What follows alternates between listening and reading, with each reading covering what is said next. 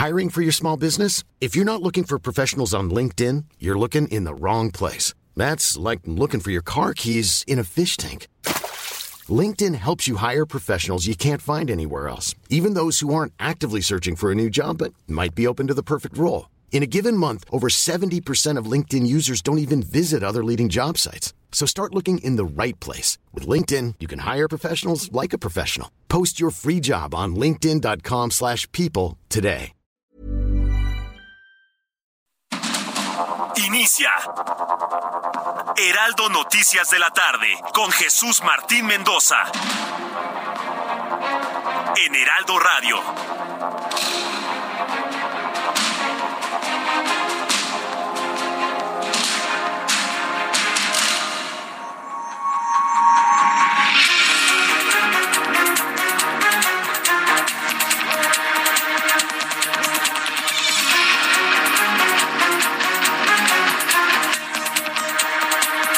Son las seis de la tarde en punto, hora del centro de la República Mexicana. Bienvenidos, muy buenas tardes. Iniciamos el Heraldo Radio correspondiente este lunes 15 de mayo del año 2023.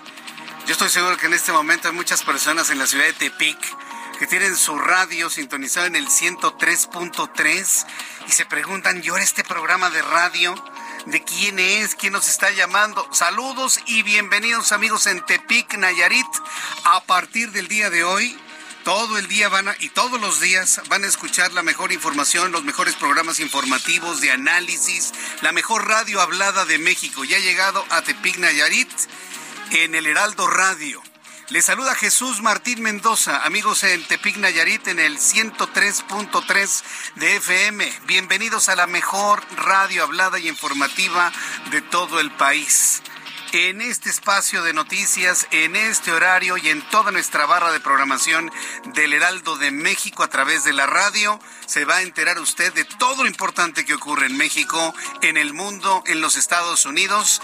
Así que le digo a usted y a todo el público que nos escucha en México y en los Estados Unidos, súbale el volumen a su radio, que le tengo la información más importante hasta este momento. Yo soy Jesús Martín Mendoza y le informo en primer lugar que este 15 de mayo el presidente mexicano pues felicitó a los maestros en su día y les anunció que tendrán un aumento de salario. Afirmó que todos los que laboran en el sector educativo tendrán un aumento del 8.2% en promedio. A ver, dos observaciones. Este incremento salarial puede sonar muy justo, pero en los hechos, en los hechos, es un aumento de emergencia. Sí, porque todo aumento que se da posterior al aumento salarial en enero son aumentos que impactan a la inflación. Esto lo sabemos, lo hemos analizado, lo hemos analizado mucho. Suena padre, suena justo, suena bonito. 8.2 más para los maestros, pero después del incremento del 22% en enero, esto es un aumento de emergencia. Me dirán misa de la justicia, yo no tengo duda de ello, pero es un aumento de emergencia, todo ha subido. Y el objetivo de este aumento, dijo el presidente, fíjese lo que dijo, ¿eh? Garantizar con esto que ningún maestro, atención maestros de escuelas, escuelas públicas y privadas que me están oyendo, que ningún maestro gane menos de 16 mil pesos al mes. Ajá. Si supiera el presidente que hay escuelas privadas que le pagan a sus maestros la friolera de 7 mil pesos, 6 mil 500, 8 mil pesos al mes, si bien les va 10 mil y 11 mil pesos, si supiera, sí lo sabe, por supuesto, pero ¿para qué anuncia algo que en los hechos no pasa? No hay maestro, no, todo el magisterio gana más de 16 mil pesos, ojo con eso, ¿eh? es una mentira. Y le propongo a los maestros que me están escuchando que nos llamen, que nos escriban a través de mi cuenta de Twitter, arroba Jesús Martín MX, y digan cuánto ganan, aunque no quieran decir su nombre o el primo de un amigo, ¿no? Le pagan 5 mil pesos al mes, 7 mil pesos al mes y está en escuela privada, ¿no? Entonces, bueno, yo le invito a que compartamos esta información. ¿Quieren hablar de justicia salarial en el magisterio mexicano? Ah, bueno, vámoslo hablando, vámoslo platicando y se va a enterar de cada historia.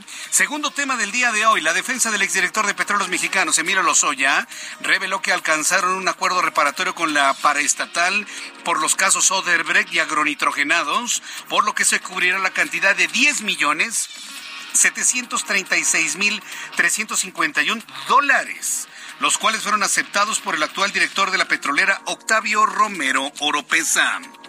Aunque no ha aclarado el director de Pemex en qué va a utilizar el dinero que están recuperando por este acuerdo reparatorio. No han dicho en qué lo van a ocupar. Tercer tema del día de hoy. El coordinador de Morena en la Cámara de Diputados, Ignacio Mier, anunció que su partido propondrá que los ministros de la Suprema Corte de Justicia de la Nación sean elegidos mediante el voto popular. ¿Y quién los va a postular? ¿Un partido político, señor Mier? ¿Quién los va a proponer? ¿Una organización civil? ¿Quién va a organizar la elección? ¿El Instituto Nacional Electoral? ¿Cuánto va a costar eso? Los eligen los diputados. ¿Y a quiénes representan los diputados? Pues a la sociedad en general, ¿no? No tiene ni pies ni cabeza. Es nada más darle coba al presidente para que esté calmado, nada más. Entonces dice que los van a elegir. ¿De dónde?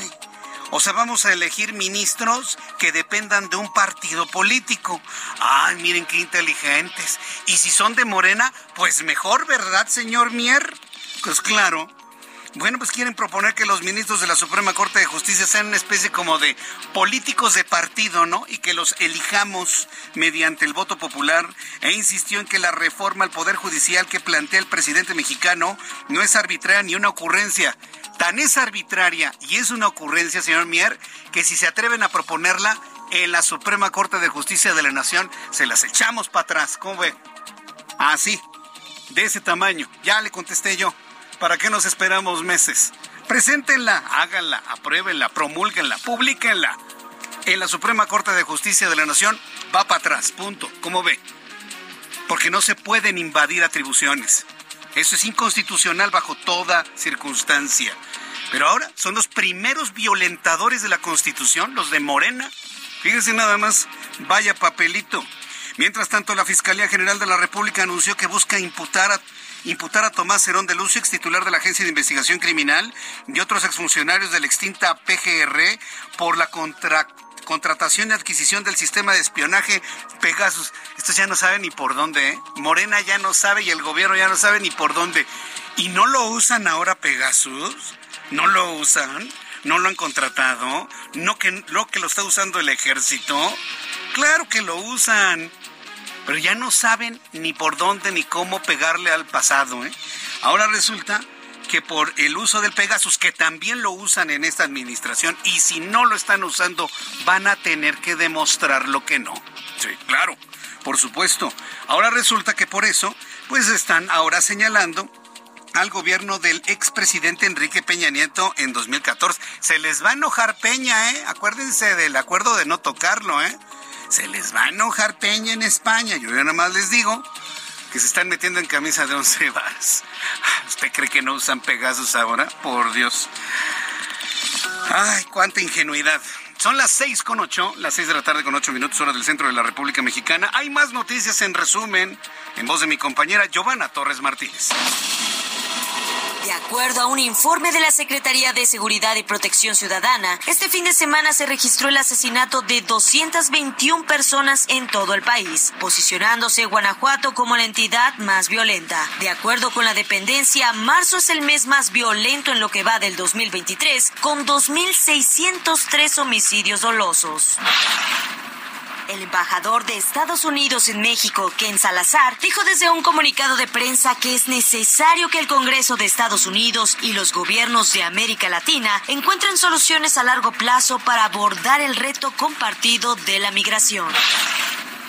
Eduardo Fernández, quien fuera secretario de Salud en la administración de Javier Corral, fue detenido por elementos de la Fiscalía Anticorrupción de Chihuahua. Herrera fue ingresado al cerezo número uno, señalado por autoridades estatales como presunto responsable del uso ilegal de atribuciones en la contratación de un préstamo bancario por 400 millones de pesos. En Oaxaca, la Fiscalía General del Estado desmanteló una red de comercialización de dulces y pastelillos de marcas reconocidas que contenían droga. Gracias a una denuncia anónima, se incautaron 42 kilos de pastelillos, tamarindo en dulce, además de cigarrillos electrónicos, ampolletas y otros productos. En el lugar fueron detenidas tres personas, mismas que presuntamente eran las que adulteraban dichos productos comestibles. Elementos del ejército mexicano arribaron a las faldas del volcán Popocatépetl para supervisar las rutas de evacuación en caso de una contingencia mayor por parte del coloso, el cual ha registrado hasta el momento 281 exhalaciones y explosiones menores en 24 horas. El exdiputado Canek Vázquez Góngora, quien es actual delegado del Infonavit en Hidalgo, fue exhibido como deudor alimentario mientras se casaba. Activistas quienes se presentaron afuera del lugar donde se realizaba su enlace matrimonial realizaron consignas para exigirle que cumpla con la manutención de sus dos hijos por más de 900 mil pesos.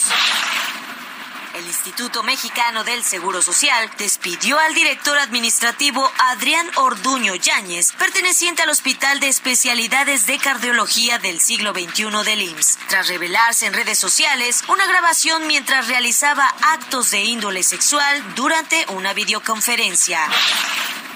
No hay fecha exacta para abrir el tramo cerrado de la nueva línea 1 del metro, así lo señaló la jefa de gobierno Claudia Sheinbaum. En conferencia de prensa, la mandataria capitalina explicó que esto se debe a que se continúan haciendo pruebas al sistema de calibrado para las vías y trenes, por lo que no será reabierto a finales de mayo como se había prometido.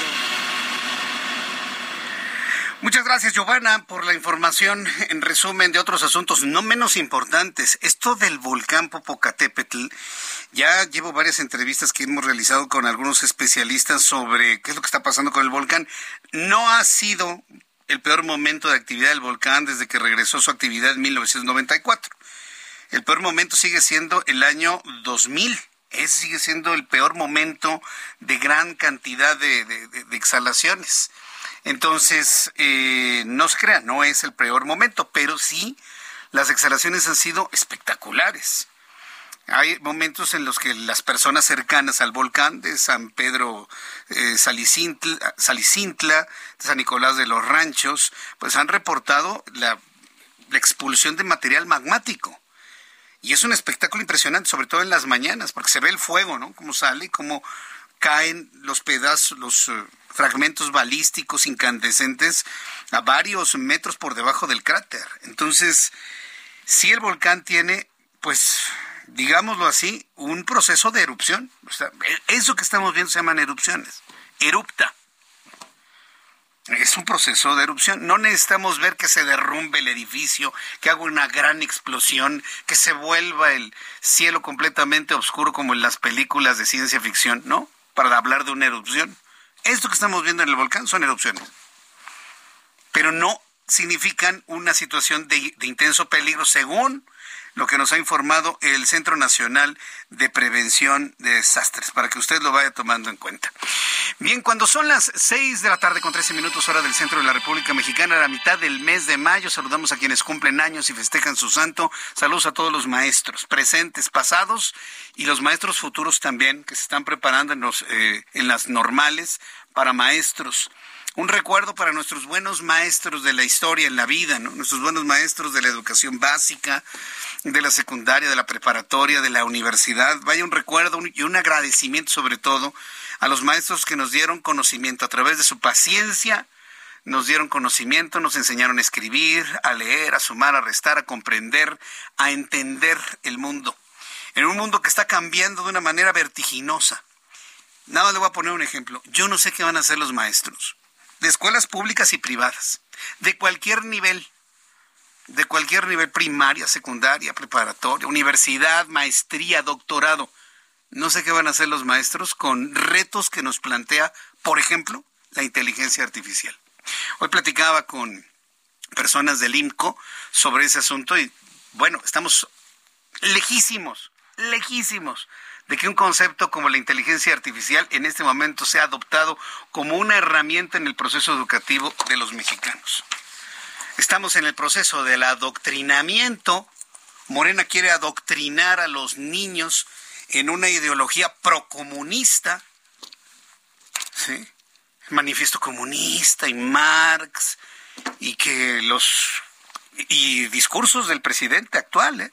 conservadores, liberales, un verdadero despropósito. Mire, los que van a estar más salvaguardados de este cambio, de este retroceso de este adoctrinamiento procomunista que pretenden, que pretenden quienes gobiernan nuestro país en este momento, son los de las escuelas privadas.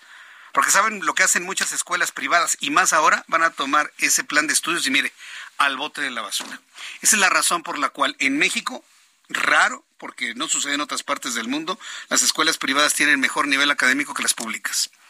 En este, usted se va a Estados Unidos, a Canadá, se va a Europa, se va a Japón, y son las escuelas públicas las que tienen el mejor nivel. A las privadas se van los que ya no alcanzaron lugar en las públicas. Aquí es al revés completamente. El mejor nivel académico está en las privadas y en las públicas, y más ahora. ¿eh? Tenemos los retos de la inteligencia artificial y aquí apenas, bueno, en el nuevo plan que pretende este gobierno ni siquiera están contemplados los sistemas electrónicos de enseñanza. Ni siquiera se contempla el uso de computadoras, para que me lo entienda. Entonces ya, ya con eso le dije todo, ¿eh? Así que hago este comentario pues, a propósito del Día del Maestro, porque se llega a este 15 de mayo de 2023 en medio de unos retos enormes, gigantescos. Pero vamos por partes, revisando las noticias importantes de este día, 15 de mayo de 2023. Precisamente a propósito de todo lo que es el Día del Maestro, el presidente mexicano ofreció una comida en Palacio Nacional para celebrar el Día del Maestro con 300 profesores. ¿Cómo los eligieron? 300 profesores. No creo que se hayan escogido a los profesores críticos de la presente administración. Pues no, puro aplaudidor, seguramente. Sino de que noticia hubiese sido que hubieran invitado de manera plural, pero no, no creo que haya sido así. Algunos maestros, sin embargo, acusaron que les pidieron sus celulares previo a entrar a la comida, cosa que no lo esperaban. Mientras que otros salieron decepcionados del evento. Y mire que fueron de alguna manera seleccionados les quitaron el celular. Hoy se sabe que ya genera una especie de ansiedad el que no tenga usted su celular. Estamos tan acostumbrados a ellos para evitar tomar videos, grabar discursos, subir a las redes sociales momentos. Esto ya nos habla, ¿no? Del talante actual. Vamos con Noemí Gutiérrez, reportera del Heraldo Media Group, quien nos tiene todos los detalles de lo ocurrido con esta comida que ofreció el presidente mexicano. Adelante, Noemí. Hola, muy buenas tardes, Jesús Martín. Pues sí, fue a puertas cerradas y en celulares el presidente López Obrador pues apapachó a los maestros y a las maestras en este 15 de mayo con una comida en el Salón Tesorería, pero también les entregó la medalla Ignacio Manuel Altamirano por más de 40 años de trayectoria, un libro del Fondo de Cultura Económica, pero también les dio un lápiz, sí, un simple lápiz. En la comida degustaron crema eh, pechuga, pero también les dieron postres como flan y de agua le dieron jamaica o chate café. Sin embargo, lo que llamó la atención a los maestros es de que les retiraron los celulares antes de entrar al salón y tampoco se transmitió el acto por redes sociales ni por los canales oficiales, como tradicionalmente sucede con las actividades del titular del Ejecutivo Federal. Después de esta comida de más de dos horas y media, pues pudimos hablar con Alfonso Cepeda, secretario general del Sindicato Nacional de Trabajadores de la Educación, que dijo que ayer el presidente les ratificó que habrá un aumento de 8.2% para el magisterio. Pero escuchemos qué fue lo que dijo. Ahorita nada es suficiente, nada es suficiente. Sin embargo, eh, ustedes van a ver cómo queda al final, ya cuando se, se haga la aplicación del incremento en, los rubros que se ven también impactados directamente y verán que vamos a, subir. Pero el hecho de que, de que tome la medida de dar 16 mil pesos parejo a todos los maestros, porque hay, hay muchos maestros, yo decía hoy en la mañana, de educación artística, de educación física, de educación tecnológica, de educación educación indígena que, que tienen un salario mucho menor que, eso, ¿no? Bueno, Jesús Martín, y comentarte que aunque algunos maestros salieron presumiendo su medalla por más de 40 años de servicio, otros se sintieron decepcionados como la maestra Ana Isabel Robles, quien dijo que tenía 42 años y que literal pues vino a perder el tiempo a Palacio Nacional porque solo estuvo sentada, no pudo hablar con el presidente Andrés Manuel López Obrador y criticó cómo fue el formato de esta ceremonia. Escuchemos a la maestra. Este, casi en cuestión de las cosas que está haciendo por la educación, ¿verdad? Los nuevos libros que va a implementar, este, las reformas que, bueno, de materiales en la escuela, la construcción de aulas, de, de estos, y en cuestión de lo del maestro, del salario, pues que había este, otorgado el 8.2 de aumento, pero realmente no especificó como si al 07 o otras prestaciones. También habló sobre las pensiones que eso desde el año pasado dijo que se lo llevaba de tarea y todavía lo tiene de tarea, pues sobre las sumas, que también dijo y, no ha hecho nada. Oiga, ¿y no pudo grabar el discurso del presidente? Nos quitaron los teléfonos aquí a la entrada. Sí, nomás nos dijeron, vean, pesquen el celular, apaguen su celular, aquí les toca este número, aquí lo tengo. ¿Qué le pareció eso? Pues, mal, le digo, a mí no, vengo, salí muy decepcionada de este efecto, decepcionadísima. Bueno, Jesús Martín, y también comentarte que pudimos hablar con Leticia Ramírez, que es la secretaria de Educación Pública, y le cuestionamos por qué no se transmitió este evento, a diferencia de lo que sucedió con el primero de mayo del Día del Trabajo, que sí salió en todos los canales oficiales del gobierno federal, pero también le cuestionamos por qué se le quitaron los celulares a los maestros, dijo que simplemente no sabía, que ella no estaba enterada de esa situación, pero aseguró que los maestros pues sí pudieron acercarse al presidente pues que estaba destacando pues que se les va a dar un aumento retractivo a partir del mes de enero. Jesús Martín, la información al momento. O sea, les quitaron los celulares, el evento no se transmitió, les dieron agüita de horchata en lugar de que les hubieran ofrecido, no sé, una sidra, ¿no? Alguna bebida más vivificante. O sea, salieron decepcionados hasta por la calidad de los alimentos, entiendo, ¿verdad? Pues lo que pasa es que ellos estaban decepcionados porque no pudieron acercarse al mandatario. Dijeron que por el formato mm. de la ceremonia, pues no pudieron acercarse. Incluso a cada a cada estado hubo un maestro que recogió todas las medallas. No pudieron pasar cada uno de los maestros a recoger su medalla, que era lo que querían, que se les reconociera el trabajo en el aula, pero también ah. cuando abrimos los regalos es que les dieron un lápiz, un lápiz que se puede comprar pues en cualquier papelería pues de cualquier colonia. Exactamente, sí. Y, y, la comida que les dieron en cualquier lugar de comida corrida, insisto, cuando se le va a celebrar a alguien, le ofreces de lo mejor, que coma de lo mejor, que beba de lo mejor, se le apapacha, saludos al presidente de mano. No, qué mal, ¿eh? ¿Quién sabe quién habrá hecho la logística? Y yo creo que precisamente eso es lo que no querían que se viera de manera pública. Eh, pero bueno, pues estaremos atentos de las declaraciones de los maestros decepcionados del evento en el Palacio Nacional. Muchas gracias, Noemí, por la información. Muy buenas tardes. Muy buenas tardes, qué bárbaros. Les regalaron un lápiz. Un lápiz. ¿Qué le parece?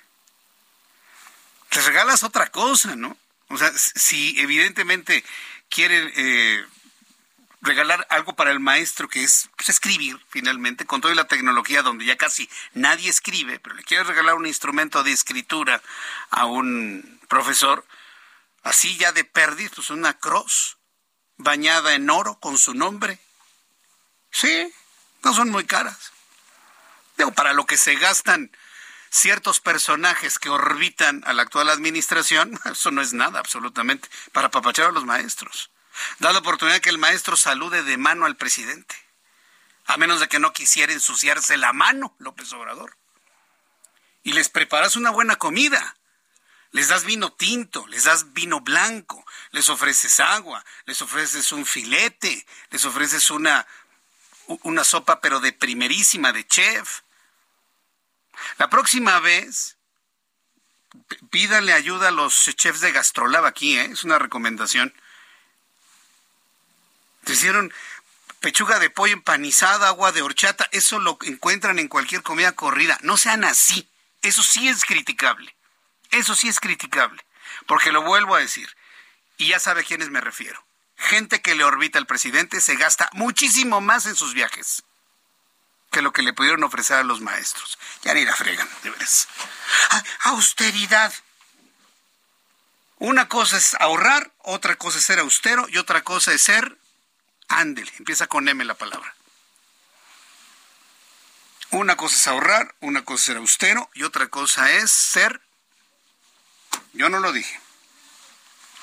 Son las 6 de la tarde con 24 minutos hora del centro de la República Mexicana. ¿Saben qué, profes? Acepten su 8.2% de aumento. Acepten todo lo que les den. Acéptenlo. Acepten el lápiz. Acepten todo. Y ustedes voten por quien quieran. Ah, sí. Porque ahora resulta, ¿no? Que con un agua de horchata les van a pedir que voten por Morena en 2024 como lo pidió en la Ah, no, ¿cómo dijo el presidente? Hoy aclaró, dice, no, no, yo no llamé a votar por Morena. Yo llamé a continuar la transformación. Ah, acabemos, nos hubiera explicado. Pues sí. Entonces, ahí está la recomendación, profes. Se los digo de corazón. Acepten y agarren lo que les den, pero su decisión es totalmente y absolutamente libre. Bien, son las seis de la tarde con 25 minutos. Voy a ir a los anuncios y al regreso le tengo precisamente ya los detalles de este aumento del 8.2%, la marcha de maestros en Michoacán. Regreso con esto después de los anuncios.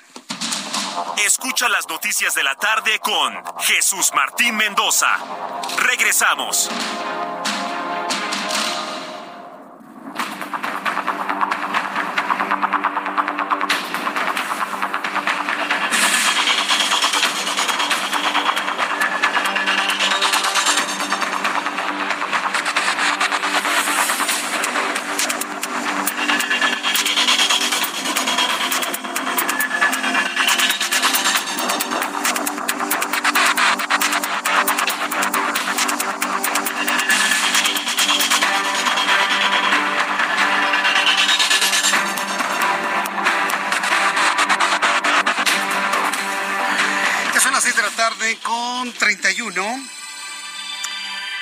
Tarde con 31 hora del centro de la República Mexicana. Continuamos con toda la información aquí en el Heraldo Radio.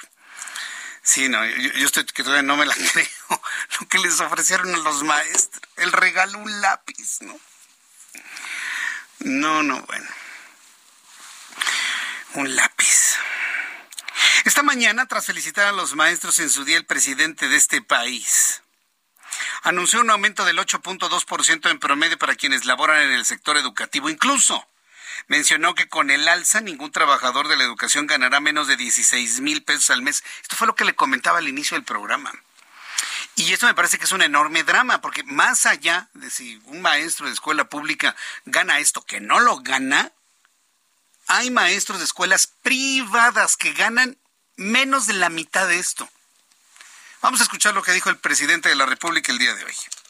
Además, ningún maestro ni trabajador de la educación ganará menos de 16 mil pesos mensuales, que es el promedio que obtienen actualmente los trabajadores inscritos en el Seguro Social. El año pasado, el promedio de los salarios de los trabajadores inscritos al Seguro Social era de un poco más de 12 mil pesos.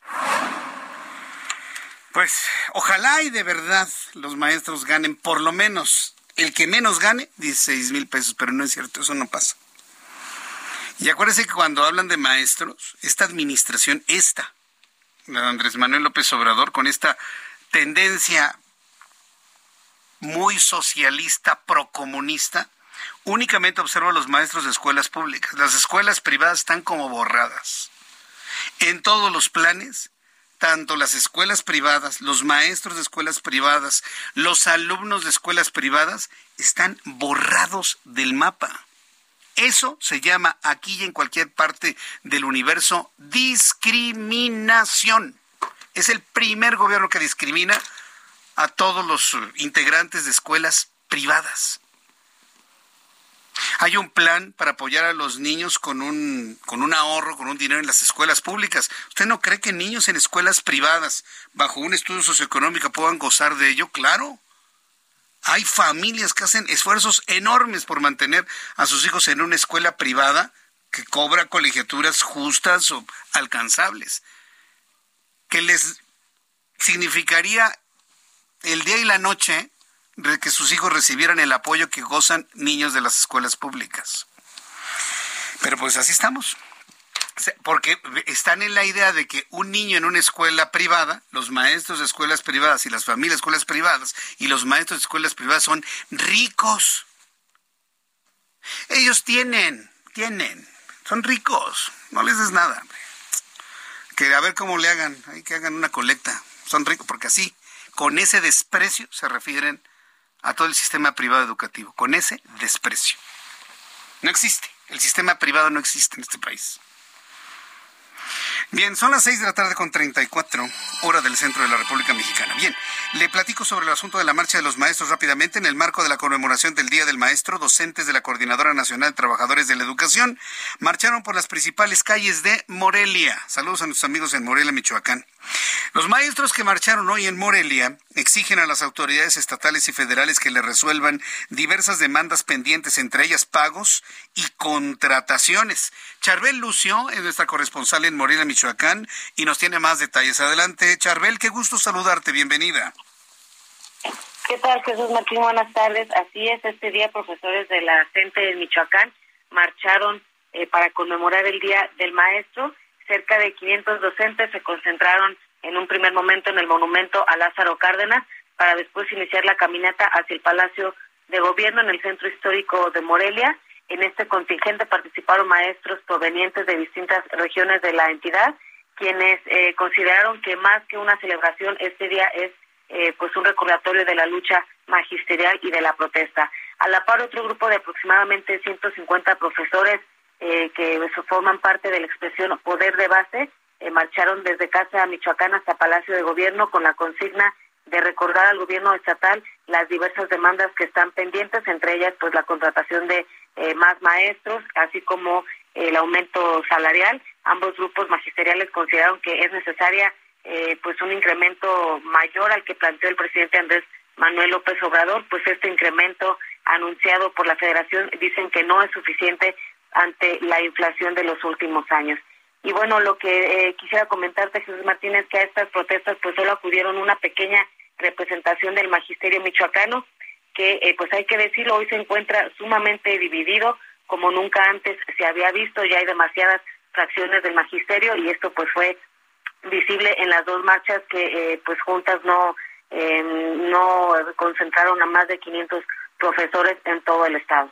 Ese es mi reporte. Correcto, muchas gracias por la información. Charbel. Charbel. Sí. Que tengas muy buena tarde. Muchas gracias por tu información. Gracias. Charbel Lucio, nuestra corresponsal allá en Morelia, Michoacán. Mientras tanto, de allá desde Michoacán viajamos hasta el estado de Oaxaca. Maestros de la Coordinadora Nacional de Trabajadores de la Educación de la Disidencia Magisterial instalaron un enorme plantón en Oaxaca. Ya se habían tardado, ¿eh? Karina García, nuestra corresponsal en la ciudad de Oaxaca, nos informa. Adelante, Karina, gusto en saludarte. ¿Qué tal, Jesús Martín? Efectivamente, ya se habían tardado y es que desde hace cinco años los maestros no habían instalado un plantón como el que se registra esta tarde en la capital oaxaqueña. Y es que déjame, déjame comentarte que son al menos cuatro cuadras a la redonda en donde los maestros pues se ubicaron con sus lonas, así como con casas de campaña, ante la falta de respuestas a su pliego petitorio de demandas por parte del gobierno del estado. Además, se declararon en alerta máxima para, eh, en este caso, pues, eh, detonar alguna serie de acciones de protesta que lleven incluso a los bloqueos en caso de que las autoridades pues no se sienten en un diálogo, en una mesa de diálogo con los maestros. Crisóforo García Zurita, secretario de organización de la sección 22, explicó que eh, pues en estos momentos las respuestas han sido desfavorables, luego de que solo el 20% de las demandas han sido cumplidas.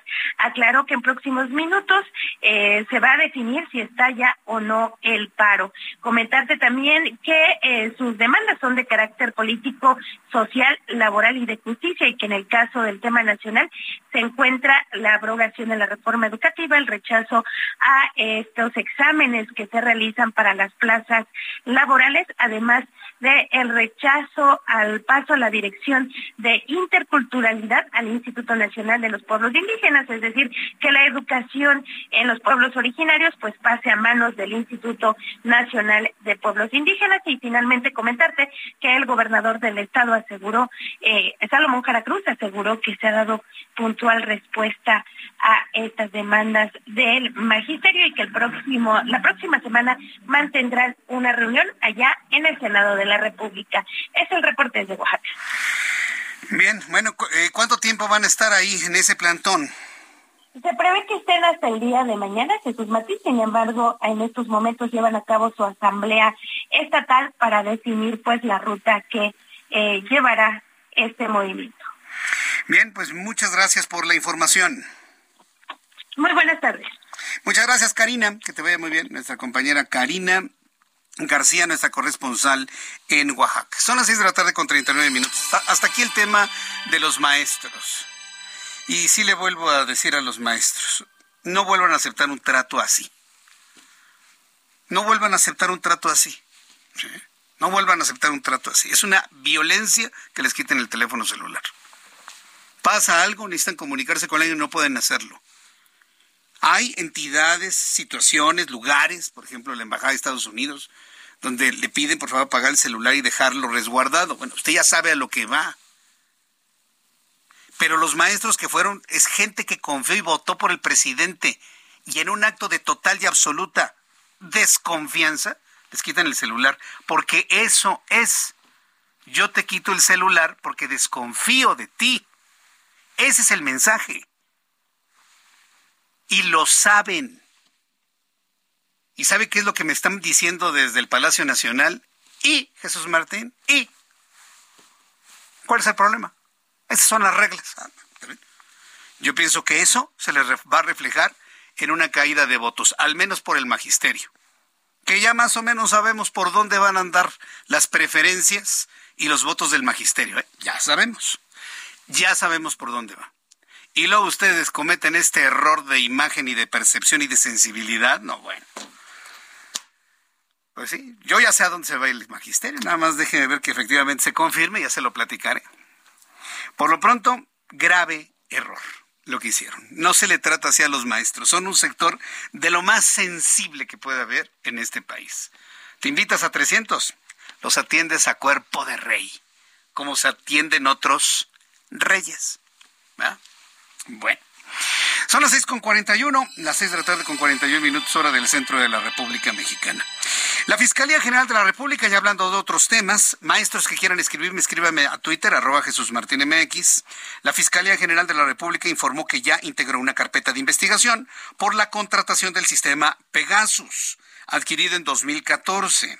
Agregó que por este y otros delitos investigan a Tomás Herón de Lucio, a Judith Araceli Gómez Molano, exoficial mayor de la extinta PGR, a Vidal Díaz Leal, ex titular de la Policía Federal Ministerial, y a Rigoberto García Campos, exdirector de información, a quienes buscan imputar por peculado, fraude equiparado, uso indebido de atribuciones y facultades, así como asociación delictuosa por contratar un software que es una herramienta utilísima cuando se utiliza como asunto de inteligencia para combatir el crimen, pero cuando se utiliza para espiar adversarios, ah, bueno, pues entonces ahí ya hay hasta asociación delictuosa.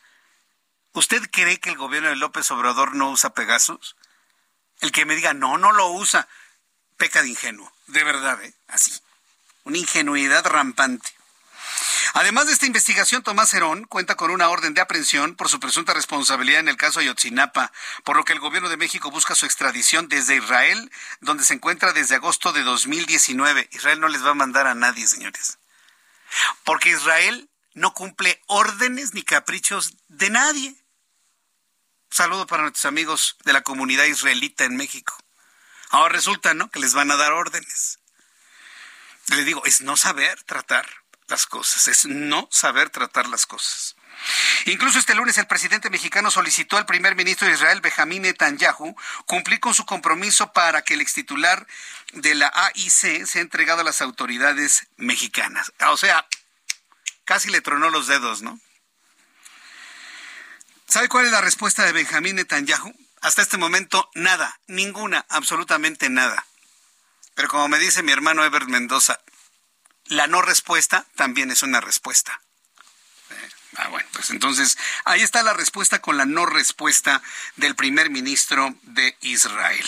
Mientras tanto, el coordinador de Morena en la Cámara de Diputados, Ignacio Mier Velasco, anunció que su bancada impulsará una iniciativa de reforma para que los ministros de la Suprema Corte de Justicia de la Nación sean elegidos por votación ciudadana.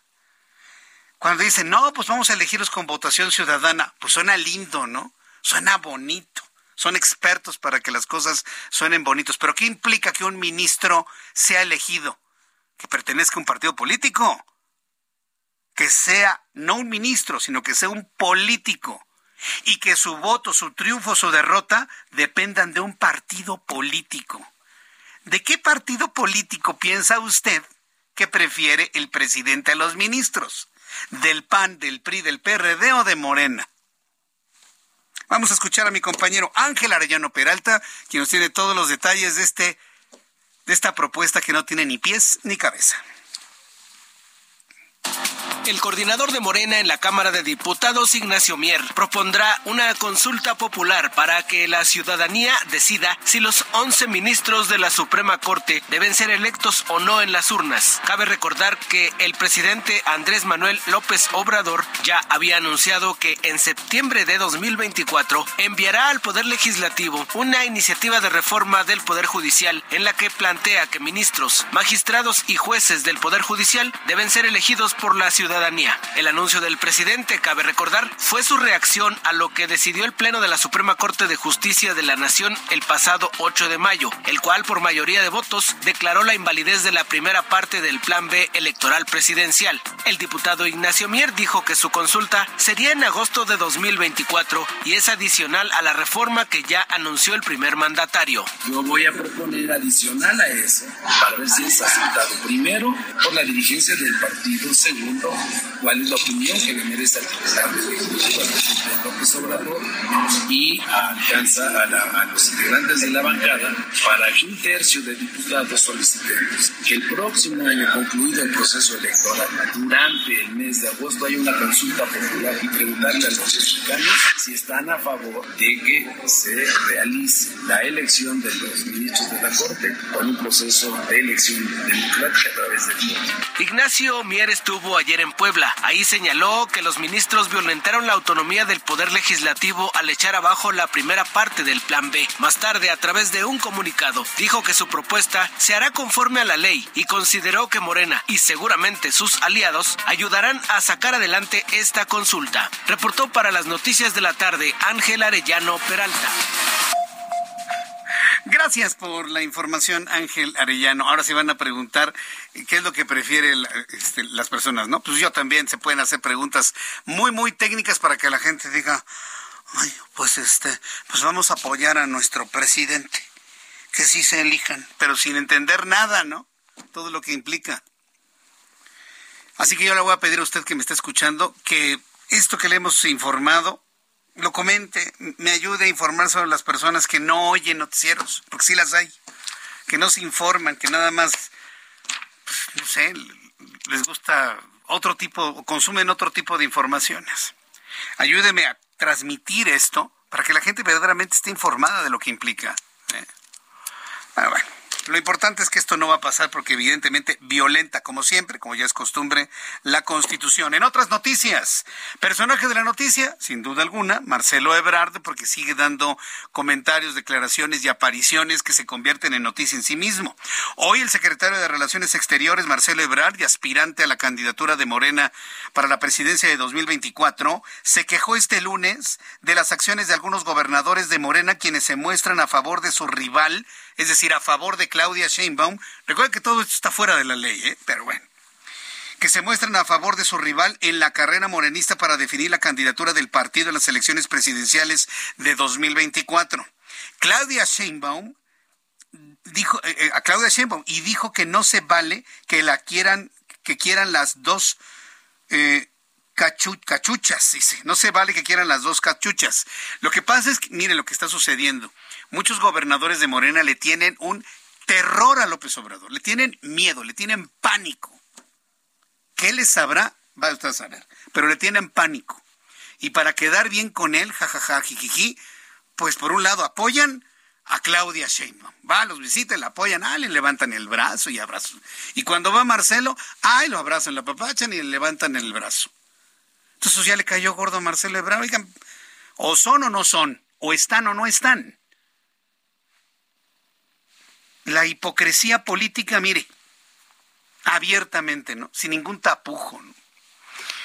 Ebrard sostuvo que los gobernadores que expresan su apoyo a Claudia Sheinbaum se están contraponiendo lo que marca el partido y el presidente, por lo que llamó la prudencia de hacer caso a la ley e insistió en que quienes quieran coordinar campañas deben pedir licencia a sus cargos. Así lo dijo Marcelo Ebrard.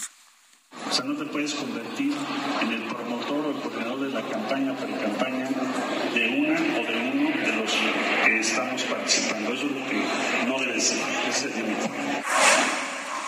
Bien, pues esto fue lo que dijo Marcelo Ebrard, ya bastante molesto. Mire, Ebrard está enojadísimo desde que le contestó Claudia Sheinbaum que sí hay favorita que la favorita es la 4T. En otro asunto, el presidente mexicano negó promocionar el voto a favor de Morena a través de sus conferencias matutinas, luego de que el PAN, PRD y Movimiento Ciudadano interpusieron denuncias en su contra por el supuesto uso indebido de recursos públicos con fines electorales. En su conferencia matutina, el presidente afirmó que sus dichos van en el sentido de promover, según él, la transformación de México. Al ratito le tengo detalles de lo que dijo el presidente, porque esto es importante, ¿eh? porque una cosa, según él, no es otra. Mientras tanto, pues hablando de cómo están los apoyos hacia los aspirantes de Morena a la presidencia de la República, en la línea telefónica Fernando González Sánchez, líder del Movimiento Nacional Progresista. Estimado Fernando González, ¿cómo le va? Bienvenido, ¿cómo está?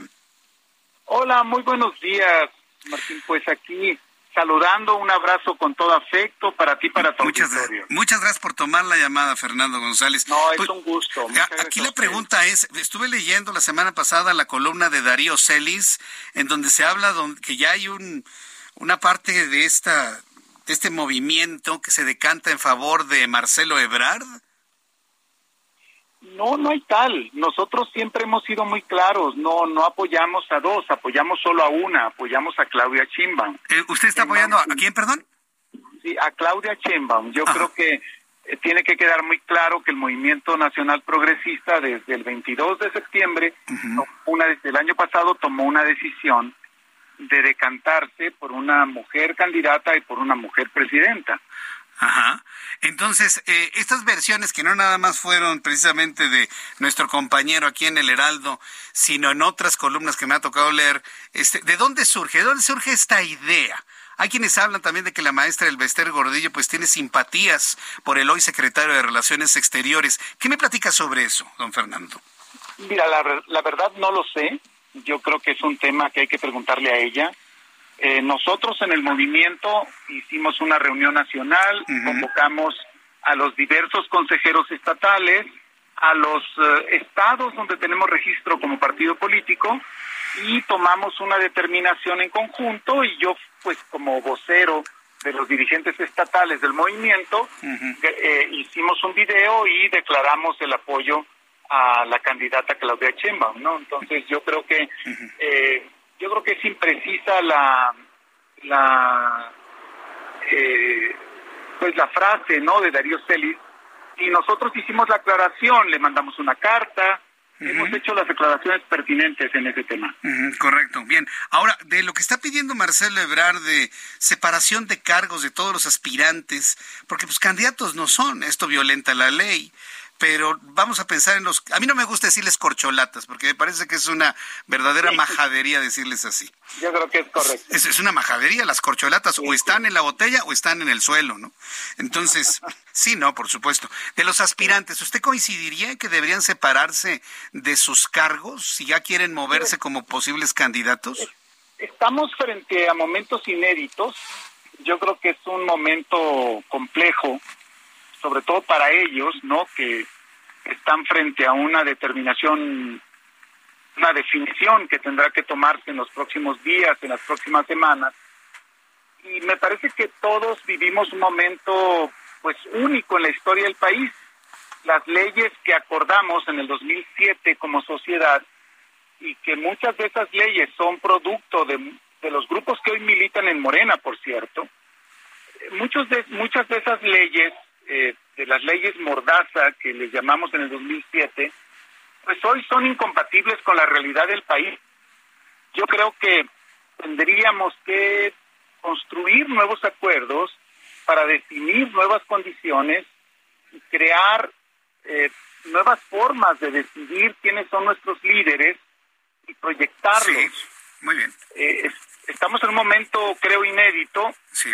Y mira, yo creo que no no hay ninguna razón para que para obligarlos a renunciar a nadie. Yo creo que ellos tienen que usar todas todos sus recursos no me refiero a recursos públicos me refiero a sus recursos retóricos a sus recursos de liderazgo a sus antecedentes. Muy bien estamos frente a figuras verdaderamente muy importantes eh, figuras muy relevantes en el país. Me parece muy importante hacer todas estas declaraciones de este movimiento nacional progresista. Fernando González, muchísimas gracias por este tiempo para el Heraldo de México. Muchas gracias, Fernando.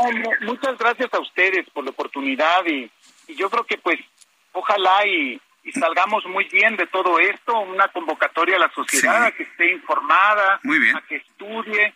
Nosotros creemos que la mejor candidata es Claudia y creemos que eh, pues eh, cerrar el siglo XX es una bueno pues es una, una gran decisión que debemos tomar los ciudadanos. Gracias, Fernando González. Escucha las noticias de la tarde con Jesús Martín Mendoza. Regresamos. Continúa Heraldo Noticias de la tarde con Jesús Martín Mendoza.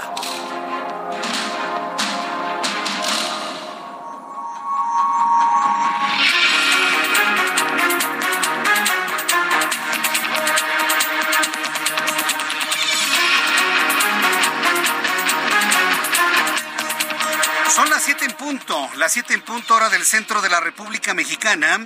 Le presento un resumen con las noticias más importantes en el Heraldo Radio. Fuerte accidente se registra en la autopista México-Querétaro, kilómetro 79 a la altura de Tepeji del Río con dirección a la Ciudad de México. Está totalmente cerrada la autopista para quienes vienen del estado de Querétaro rumbo a la Ciudad de México. Se trata de un tráiler, por supuesto. Están siendo quitados los restos de los vehículos implicados en el accidente. En unos instantes le voy a tener detalles de lo que ocurrió le voy a tener detalles de lo que ocurrió en la México Querétaro a la altura de Tepeji y para nuestros amigos que nos están escuchando en sus autos a través del 98.5 de FM y en las frecuencias del Heraldo de México, si están ustedes en el lugar del accidente frente a Tepeji del Río, les invito a que nos envíen fotografías para poderlas compartir con el público a través de mi cuenta de Twitter, arroba Jesús Martín MX, arroba Jesús Martín MX. Fuerte accidente México Querétaro, kilómetro 79 la altura de Tepeji del Río. Le informo también que una menor murió y 15 personas fueron lesionadas. Este es el saldo de una balacera ocurrida en pleno baile de la fiesta patronal en San Miguel Topilejo, en la alcaldía Tlalpan. Bola de irresponsables echando bala en una fiesta patronal. Le cayó una bala en la cabeza de una niña. Son, de verdad que yo no entiendo en dónde tienen la cabeza los mexicanos o esta clase de mexicanos que echan bala en una fiesta patronal. Bola de irresponsables. Esto ocurrió, como le digo, en San Miguel Topilejo, en la alcaldía Tlalpan, fueron detenidos tres sujetos señalados como los autores de los disparos, además de que se decomisó un arma y más de 20 envoltorios con droga con características de cocaína. De acuerdo con testigos, el incidente comenzó tras una discusión entre los detenidos quienes se encontraban en estado de ebriedad, lo que fue confirmado por el propio secretario de Seguridad y Protección Ciudadana de la Ciudad de México, Mar García Harfuch, quien detalló que tras un operativo de búsqueda, las detenciones se efectuaron a unas cuadras de donde se hicieron los disparos. Mataron a una niña, hombre. No, no, qué bar, qué, qué tipos, de verdad. Ah, pero bien machotes, ¿verdad? Chupando y echando bala. Bien machos. Bien machotes. Padrísimo. En otras noticias, en Tamaulipas aumentó a 27 la cifra de personas fallecidas tras un fuerte choque entre un tráiler y una camioneta tipo van, la cual terminó en un incendio en la carretera, así como lo escucha, 27 muertos en un accidente de carretera. 27 muertos. Más adelante le voy a tener los detalles con Carlos Juárez, nuestro corresponsal en Tamaulipas. También le informo que la defensa del exdirector de Petróleos Mexicanos, Emilio Lozoya, dio a conocer que el Consejo de Administración de la Paraestatal aceptó un acuerdo reparatorio con su cliente, quien pagará 10 millones 736 mil 351 dólares por los casos Oderbrecht y agronitrogenados, lo que le abre la posibilidad de recuperar su libertad. A través de un comunicado publicado este domingo por el abogado Miguel Ontiveros, se reveló que Pemex no solamente aprobó el monto total, sino también lo reclamó. En entrevista con el Heraldo Radio, el líder del Movimiento Nacional Progresista, Fernando González Sánchez, afirmó que de la organización decidió respaldar, que, la organización a la que pertenece su movimiento decidió respaldar a Claudia Sheinbaum de cara a la sucesión presidencial de 2024 y desmintió las versiones que trascendieron la semana pasada de que el movimiento, el movimiento nacional progresista, muy ligado a la maestra Elvester Gordillo, esté apoyando a Marcelo Ebrard. Imagínense, muy extraño, muy extraño el asunto, ¿no? Sin embargo, bueno, pues el invitado nos dijo que han decidido apoyar a Claudia Sheinbaum y señaló que actualmente se viven momentos inéditos en la búsqueda de la candidatura presidencial, por lo que se debe definir nuevas condiciones y forma de elegir a los líderes y se dijo en contra de que tengan que renunciar a sus cargos. Así lo planteó nosotros siempre hemos sido muy claros, no no apoyamos a dos, apoyamos solo a una, apoyamos a Claudia Chimbaum. Eh, ¿Usted está apoyando a quién, perdón? Sí, a Claudia Chimbaum. Estamos frente a momentos inéditos, yo creo que es un momento complejo, sobre todo para ellos, ¿no? Que están frente a una determinación, una definición que tendrá que tomarse en los próximos días, en las próximas semanas. Y me parece que todos vivimos un momento, pues, único en la historia del país. Terror en el aire. Señoras y señores, qué forma de vivir el terror en un avión. Un avión de Volaris con destino al Aeropuerto Internacional de Monterrey tuvo que hacer un aterrizaje de emergencia en Torreón luego de que una tormenta de granizo prácticamente rompió el parabrisas de la aeronave. Imagínense los pilotos, copilotos, sobrecargos, que ver que se quebraba el parabrisas, el cristal que llevaban enfrente. Por supuesto, la aeronave sufrió una despresurización y eso, bueno, pues generó gritos, desesperación, llanto, angustia. Había muchos niños en el vuelo. Y bueno, pues en videos que hemos conocido en las redes sociales fue verdaderamente terrorífico lo que vivieron los pasajeros. En redes sociales circulan los videos del momento de tensión que pasaron los pasajeros al enfrentarse a las turbulencias generadas por las lluvias y tormentas que azotaron Nuevo León entre el 12 y el 14 de mayo. Tan violento el granizo que rompió el parabrisas del avión que aterrizó de emergencia. Todos bien, pero sin ganas de volverse a subir a un avión.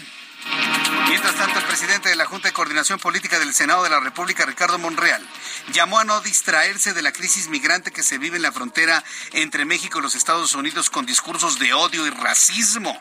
Recordó la importancia de los otros retos de ambos países como el combate al narcotráfico. El Grupo Plural e Igualdad Sustantiva de la Cámara de Diputados hizo un llamado a los congresos de los estados a aprobar a la brevedad la Ley 3 de 3 que va a impedir que violentadores y deudores alimentarios tengan acceso a cargos de elección popular y reveló que hasta el momento solo nueve entidades lo han hecho. La Fiscalía General de la República dio a conocer que 28 migrantes originarios de Honduras y Guatemala fueron rescatados el pasado 10 de mayo en el municipio de Escobedo, Nuevo León, donde tres sujetos fueron detenidos y puestos a disposición del Ministerio Público Federal.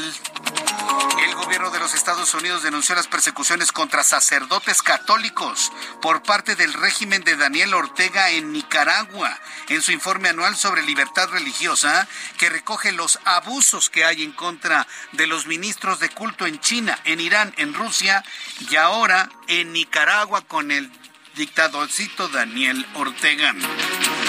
Eso de dictadorcito lo digo yo, no lo dijo Estados Unidos, pero lo piensan.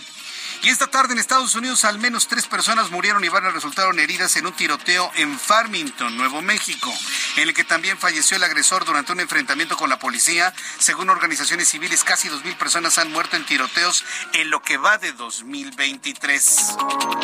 El gobierno de Islas Vírgenes de Estados Unidos exigió oficialmente documentos a Elon Musk en el marco de una demanda contra el banco JP Morgan Chase y sus lazos con el difunto financiero Jeffrey Epstein, según archivos judiciales publicados este lunes. También le informo que Amnistía Internacional reveló que durante 2022 un total de 883 personas fueron ejecutadas por condenas de pena de muerte, la cifra más alta desde el año 2017, siendo Irán y Arabia Saudita los países con más ejecuciones, aunque aclaró que la cifra puede ser mayor al no tenerse datos de China. La organización nicaragüense Monitoreo Azul y Blanco, así se llama la organización, Monitoreo Azul y Blanco, advirtió que en los últimos tres días fueron detenidos 18 ciudadanos, principalmente estudiantes y profesionistas, opositores a la dictadura de Daniel Ortega, quienes fueron acusados por delitos considerados como traición a la patria. ¿En dónde ha oído esa frasecita? ¿Alguien lo recuerda? La trae mucho el gobierno procomunista de Nicaragua y lo trae también este Nicolás Maduro en su boca. Y Evo Morales, uh, lo dijo N veces. Traición a la paz. ¿Dónde más ha oído esa frasecita? Ah, bien, para que vea que efectivamente pues están cortados por la misma tijera, como diría mi abuela. Y también le informo que, el, ya que estamos hablando precisamente, el dictador de Venezuela, Nicolás Maduro, reiteró que su país no volverá a la Organización de Estados Americanos y acusó al organismo de avalar todas las invasiones y golpes de estados perpetrados en los últimos años contra gobiernos de países de América Latina y el Caribe. ¿Cuáles golpes, por el amor de Dios? Y la OEA debe estar, no sabe, temblando, no, no saben, no van a dormir esta noche después de la declaración de Nicolás Maduro. Noticias en México, los boletos para ver a Luis Miguel. Ah, este cantante, a mí me gusta cómo canta Luis Miguel. Así lo vamos a ver cantar, ¿no? En el escenario, en, el momento ya romántico. Sí, cuando pasan 45 minutos de concierto, de repente lo vamos a ver cantando así. Súbele, Ángel. No podrás olvidar.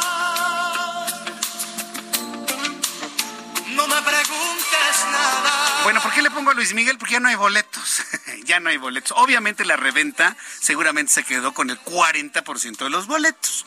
Seguramente, ya sabe que la corrupción campea en ese tipo de cosas. Pero pues ya, el otro 60% ya se acabaron los boletos. Dicen que tan solo 10 minutos en el primer día de preventa. La página oficial del cantante tuvo fallas después de que se comenzó la preventa VIP pero tras el restablecimiento y la fila virtual, los fans pudieron comprar sus entradas. Boletos, Gallola, la parte más alejada, 830 pesos. Eh, zona VIP, ahí sí no hablan de discriminaciones ni de racismos, ¿verdad? Ahí sí nadie dice nada. En la zona VIP, 8.750 pesos, boleto regular pues, en la reventa estará en 16 mil, 20 mil, 25 mil, 30 mil, 50 mil, 60 mil y hasta 100 mil pesos. Pero en taquilla, que ya no hay, 8 mil 700 pesos el boleto para ver al sol y disfrutar de sus canciones y disfrutar sus... Le voy a decir qué es lo interesante de ver a Luis Miguel en esta temporada. Hay que verlo en su segunda temporada, en su segundo aire ex gordo, porque subió mucho de peso, luego dicen que bajó de peso, que hizo mucho ejercicio, que se retiró la cara. Hay que ver después de esto cómo está la potencia de su voz y su agilidad y sus bailes en el escenario.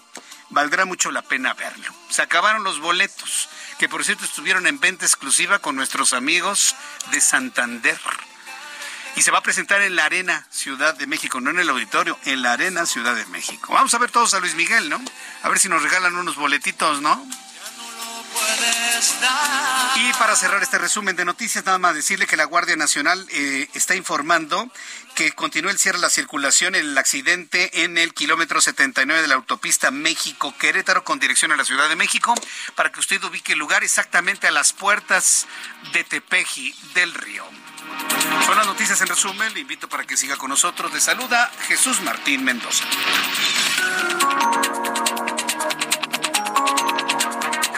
Ya son las 7 con 13, las 19 horas con 13 minutos hora del centro de la República Mexicana. Muy contentos, muy felices de estar de regreso en Tepic, Nayarit con nuestra señal del Heraldo, ahora, ahora a través de la frecuencia del 103.3 de FM. Para las personas que me escuchan en Tepic Nayarit, yo les invito a que nos envíen, envíenme su sintonía, su fotografía de sintonía, tómele foto a su radio con la frecuencia del 103.3 en Tepic Nayarit, a mi cuenta de Twitter, arroba Jesús Martín MX, arroba Jesús Martín MX, y vamos a ir saludando a nuestro auditorio que nos sigue ya desde hace mucho tiempo en Tepic, y hoy a través de esta frecuencia del 103.3 de frecuencia modulada en Tepic Nayarit. Envíeme su foto de sintonía a mi cuenta de Twitter, arroba Jesús Martín MX.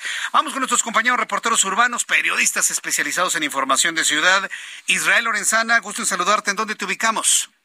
Alan Rodríguez, vamos primero con Alan. Alan Rodríguez, adelante, te escuchamos, Alan.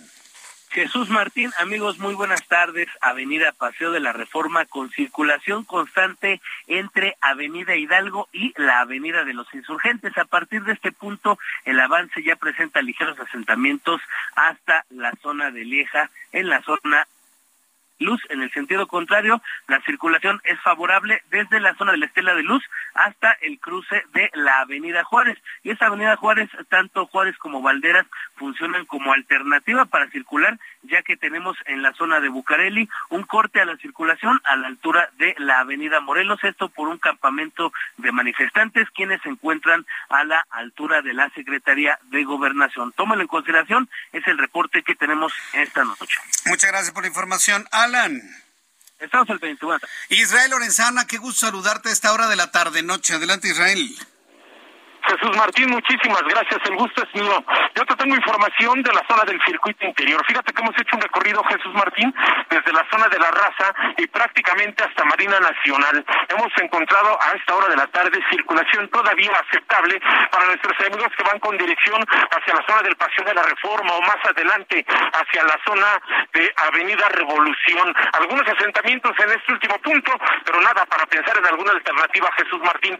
En el sentido opuesto ya tenemos carga con dirección hacia la zona de la raza, hacia la zona del aeropuerto. Habrá, por supuesto, que anticipar su paso por varios minutos o bien utilizar como alternativa el eje 3 Norte con sus diferentes nombres para nuestros amigos que van con dirección hacia la calzada Vallejo, hacia la zona de insurgentes o te reitero más allá, hacia la zona del aeropuerto capitalino. De manera que hay que manejar con mucho cuidado, Jesús Martín, y anticipar su paso en toda esta zona. Es la información que yo te tengo esta tarde. Muy bien, gracias Israel Lorenzana, qué gusto saludarte, gracias. Muchísimas gracias, Jesús Martín. Seguimos al pendiente. Te mando un abrazo. Gracias, un abrazo, que te vaya muy bien. Son las siete con dieciséis, las siete con dieciséis horas del centro de la República Mexicana. Y nuestros compañeros reporteros urbanos. Y pues continuando con la información, Héctor Vieira nos tiene toda la información de economía y finanzas. La Bolsa Mexicana de Valores inició la semana con un avance del 0.57%, equivalente a 247.26 puntos, con lo que el índice de precios y cotizaciones, su principal indicador, se ubicó este lunes en 55.261.42 unidades, a la espera del anuncio de política monetaria del Banco de México programado para este jueves. En Estados Unidos, Wall Street cerró con ganancias generalizadas, ya que el Dow Jones avanzó 47.98 puntos para llegar a 33.348.60 unidades. Por su parte, el Standard Poor's sumó 12.20 puntos, con lo que se ubicó en 4.136.28 unidades, y el Nasdaq ganó 80.47 puntos para ubicarse en 12.365.21 unidades. En el mercado cambiario, el peso mexicano se apreció 0.87% frente al dólar estadounidense y cerró en 17 pesos con 2 centavos a la compra y 17 pesos con 42 centavos a la venta en ventanilla. El euro cerró en 18 pesos con 12 centavos a la compra y 18 pesos con 87 centavos a la venta. El Bitcoin tuvo un alza en su valor del 0.73% para ubicarse en 27.360.50 dólares por unidad, equivalente a 477.293 pesos mexicanos con 53 centavos. La Comisión Nacional del Sistema de Ahorro para el Retiro dio a conocer que entre enero y abril del presente año, las 10 administradoras de fondos para el retiro que operan en el país reportaron plusvalías por 142.715 millones de pesos, mientras que los retiros por desempleo en el mismo periodo alcanzaron los 5.716 millones. La Secretaría de Agricultura y Desarrollo Rural anunció que en el primer trimestre de 2023, la balanza comercial agroalimentaria de México registró un superávit de 2.020 millones de dólares, impulsada por las exportaciones, siendo las de cerveza, tequila y mezcal las de mayor valor. El director general de la Comisión Federal de Electricidad, Manuel Bartelet Díaz, aseguró que no habrá aumentos en el servicio eléctrico durante el resto del sexenio, lo que calificó como un acto de justicia social, y afirmó que las tarifas bajas han sido posibles gracias al apoyo de los trabajadores electricistas. Informó para las noticias de la tarde Héctor Vieira. Muchas gracias, Héctor, por la información de economía y finanzas. Son las 7 con 19, las 19 horas 19 minutos, tiempo del centro de México. Yo soy Jesús Martín Mendoza y le acompaño, como siempre, con las noticias a esta hora de la tarde. Oiga, el accidente de la México Querétaro está tremendo. Fueron dos trailers o dos tráileres. Chocan los dos, uno es de leche al pura, el otro no sabemos porque quedó consumido por las llamas. Y en el accidente hay involucrados otros vehículos. No estoy en posibilidad de decirle si hay personas fallecidas o heridas hasta el momento. En unos instantes con nuestros compañeros reporteros urbanos les voy a tener una actualización de lo que sucede. Kilómetro 79 México Querétaro con dirección a la Ciudad de México a la altura de Tepeji del Río. Cuando hablamos de inseguridad, Sí, cuando estamos hablando de inseguridad en cualquier momento de la agenda noticiosa, lo que nos preocupa a muchos es la capacidad que pudiese tener un grupo criminal de saber en dónde estamos en función de nuestros dispositivos electrónicos. Y ahora con el advenimiento de lo de Pegasus y que se sabe se sabe, se filtra, se comenta que si un sistema como Pegasus puede activar cámara, activar micrófonos, activar ubicaciones, aún así el teléfono esté apagado, nos preguntamos qué capacidad tiene el crimen organizado en realidad para poder rastrear la ubicación de uno a través del dispositivo electrónico que cargamos con nosotros. Me da mucho gusto saludar a Juan Guevara, director de Now Media a quien siempre le agradezco que nos tome la comunicación y platique con nosotros. Bienvenido, Juan, qué gusto saludarte. Mi querido Jesús Martín, buenas noches. Así es, fíjate que eh, yo escuchaba eh, los comentarios de, Pegasus. Quiero decirte que Pegasus es un sistema viejo. ¿eh? eh para, para que te des una idea, Pegasus es un sistema viejo, fue creado en Israel y es un sistema que sé que en México se utiliza muy frecuentemente, pero ya es un sistema obsoleto. Pero aquí el tema no es qué sistema utilicen, porque no se necesita un sistema eh, medianamente avanzado como Pegasus, sino se requieren redes sociales, se requiere simplemente ignorancia de las capacidades que puede tener un grupo criminal para saber la ubicación de su objetivo.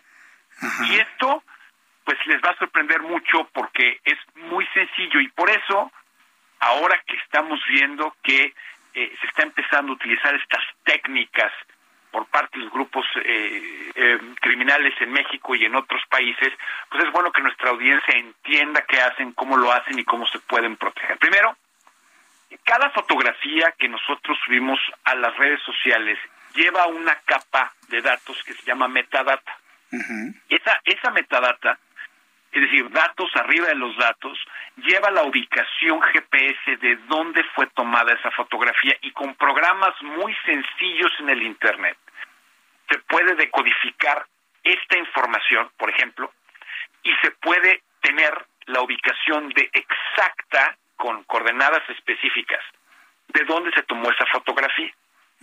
¿Por qué es importante? Porque una de las cosas que hacen los grupos criminales es analizar las redes sociales de su objetivo. ¿Por qué? Porque la forma en la que publicamos en redes sociales habla de nuestro perfil psicológico, habla de las personas con las que tenemos relación cercana, hablan de nuestros gustos, nuestra capacidad socioeconómica y sobre todo de los lugares en que frecuentamos. ¿Por qué? Porque si se quiere hacer algún tipo de secuestro, si quieres secuestro expreso, lo que tú quieras, pues simplemente yo tengo que ir buscando qué patrones tengo en redes sociales para poder predecir y tratar de entender nuestra rutina. Esto es por, por principio de cuentas. Entonces, el primer consejo que le damos a nuestra audiencia es que la, la ubicación GPS, que por favor nunca tomen fotografías dentro de su casa. Esas personas que les encantan los selfies y que ahora vivimos en una sociedad en donde el selfie es pues prácticamente el 85% de las publicaciones en redes, por lo menos entiendan que esas, esas fotografías llevan la ubicación de dónde se tomó la fotografía y que sean conscientes de dónde se las toman. Eso es en primer lugar. Segundo lugar, eh, una, una capacidad también de poder rastrear a las personas en donde están es por el correo electrónico. Los correos electrónicos tienen también información. Por eso a veces se envían correos electrónicos que se llaman ganchos Mm. para poder determinar el, el, el, la conexión IP de dónde se están conectando, para poder determinar en dónde están. Eso es también muy importante. Número tres, los mensajes de WhatsApp. A veces, y eso todo el mundo tiene grupos, todo el mundo tiene este en donde se mandan fotografías, etcétera. Hay forma de ponerle a las fotografías eh, código de manera que a la hora que el teléfono, el WhatsApp recibe una fotografía o un video, tiene un código interno en donde revela la ubicación de dónde se encuentra el teléfono en tiempo real. Esos son trucos que se pueden hacer por parte de los grupos delictivos para poder enten- entender dónde se encuentra un objetivo. Número cuatro, es muy importante las personas que tengan iPhone, eh, que tengan su Apple ID perfectamente segura con eh, las, el segundo, los, dos pasos de autentificación, es decir, que no solamente tenga su clave de acceso, sino que además tengan la capacidad de poder recibir un texto o poder recibir una notificación cuando se generan ese tipo de eh, ese tipo de cosas. Oye, Entonces, Juan, es importante. necesito ir a los anuncios. Déjame ir a los mensajes comerciales y regreso contigo porque quiero hacerte alguna pregunta sobre cómo poder bloquear esta ubicación. Regreso enseguida con Juan Guevara, quien nos tiene toda esta información que es utilísima, sí, para evitar ser rastreados. Mensajes y regreso. Escucha las noticias de la tarde con Jesús Martín Mendoza. Regresamos. Continúa Heraldo Noticias de la tarde con Jesús Martín Mendoza.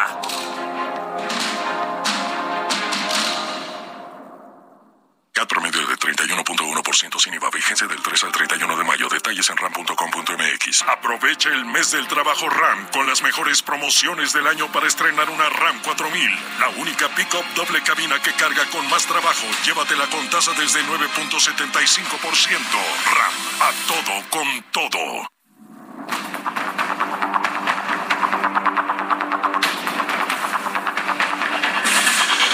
Las 7.31, 7.31 hora del centro de la República Mexicana. Seguimos platicando con Juan Guevara, director de Now Media. Eh, mi querido Juan, ¿hay alguna manera de protegernos ante este tipo de, de rastreos? Es decir, que le podamos activar algo al celular para que nadie rastree ni las huellas que se puedan dejar, por ejemplo, en una fotografía. Porque pues, eh, eh, usar el correo, usar la, tomar una fotografía, nos revela en dónde estamos, por lo que veo. Es correcto. Mira, decir una cosa. Eh, hace, y voy a contestar tu pregunta muy rápido, pero quiero poner un contexto. Hace tres años y medio, prácticamente cuatro años, tuve la oportunidad de platicar con Edward Snowden. Edward Snowden, como ustedes saben, pues bueno, fue está buscado por los Estados Unidos por traicionar la patria porque fue una de las personas que pues reveló todo lo que hacía la Agencia de Seguridad Nacional, el NSA, a la forma en la que se rastrean los dispositivos inteligentes a través del Patriot Act. Tuve la oportunidad de platicar con él una hora y media y una de las cosas que me dijo fue tu teléfono está hablando siempre con alguien aunque parezca que sepa, aunque parezca que esté apagado. La pregunta es con quién habla. Entonces, eh, eso es uno.